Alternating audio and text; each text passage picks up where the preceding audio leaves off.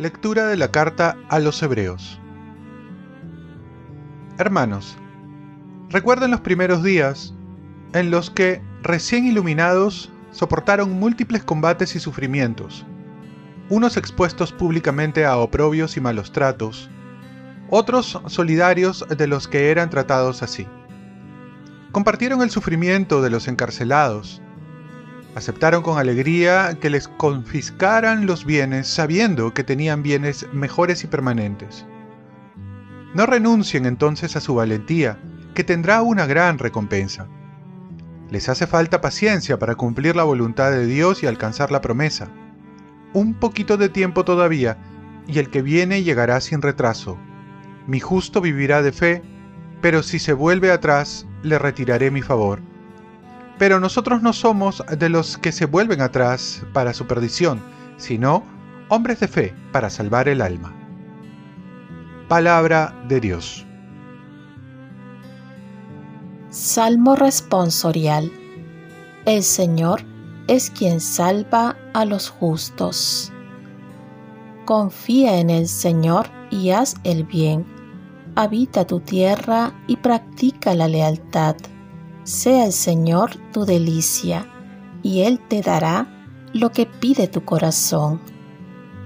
El Señor es quien salva a los justos. Encomienda tu camino al Señor, confía en Él, y Él actuará. Hará tu justicia como el amanecer, tu derecho como el mediodía. El Señor es quien salva a los justos.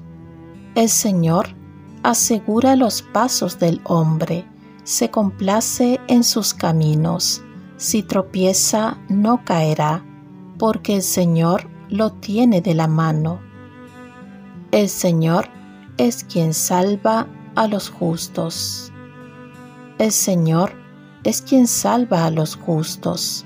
Él es su alcázar en el peligro el Señor los protege y los libra, los libra de los malvados y los salva porque se acogen a Él.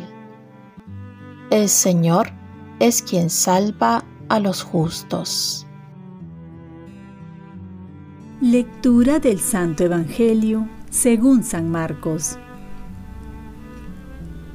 En aquel tiempo, Jesús dijo a la gente, el reino de Dios se parece a un hombre que echaba semilla en la tierra. Duerma o se levante, de noche o de día, el grano brota y crece sin que él sepa cómo. La tierra da el fruto por sí misma, primero los tallos, luego la espiga, después el grano. Cuando el grano está a punto, se mete la hoz porque ha llegado la cosecha. Dijo también, ¿Con qué podemos comparar el reino de Dios? ¿Qué parábola usaremos? Es como un grano de mostaza. Al sembrarlo en la tierra, es la semilla más pequeña, pero después de sembrada crece y se hace más grande que todas las plantas del huerto, y sus ramas se hacen tan grandes que las aves del cielo pueden cobijarse y anidar en ellas. Con muchas parábolas parecidas les exponía la palabra, acomodándose a su entender. Todo se lo exponía con parábolas, pero a sus discípulos se lo explicaba todo en privado. Palabra del Señor. Paz y bien. Las cosas de Dios crecen en el silencio y lentamente. En la primera lectura se nos hace una exhortación a perseverar en la esperanza. Después de haber recibido la luz de Cristo por el bautismo, los cristianos como seguidores de Cristo también van a sufrir tribulaciones. Así que no nos extrañemos si se nos ofende, discrimina por ser cristiano. El autor les hace recordar todo lo que han soportado para animar que Jesús los sigue sosteniendo. Miremos también nosotros que detrás de todo sufrimiento está la mano de Dios que nos sostiene.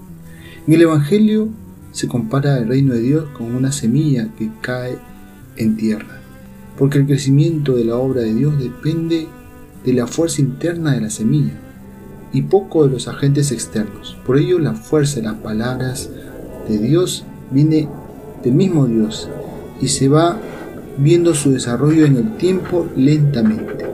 Generalmente pensamos lo contrario, es decir, que la conversión de alguien, el crecimiento de la fe depende de las habilidades, estrategias de la gente pastoral, más que de Dios.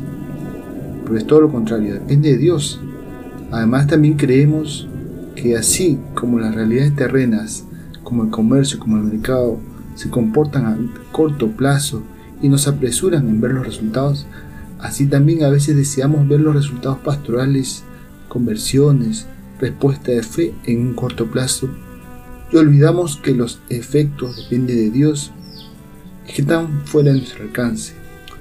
Dios a su tiempo nos hará ver su fruto o quizás no lo veremos, porque la semilla tiene su tiempo, por eso se dice el tiempo de Dios. Pues hay una frase que dice, el hombre propone y Dios dispone. Confiemos siempre en el Señor, que siempre está trabajando y obrando y actuando. Oremos, Dios Todopoderoso y Eterno, orienta nuestros actos según tu voluntad para que merezcamos abundar en buenas obras en nombre de tu Hijo predilecto. Ofrezcamos nuestro día. Dios Padre nuestro, yo te ofrezco toda mi jornada en unión con el corazón de tu Hijo Jesucristo, que sigue ofreciéndose a ti en Eucaristía para la salvación del mundo que el Espíritu Santo sea mi guía y mi fuerza en este día para ser testigo de tu amor. Con María, la Madre del Señor y de la Iglesia, te pido por las intenciones del Papa. Con San José Obrero te encomiendo mi trabajo y mis actividades de hoy para que sea en mí tu voluntad. Y la bendición de Dios Todopoderoso, Padre, Hijo y Espíritu Santo, descienda sobre ti.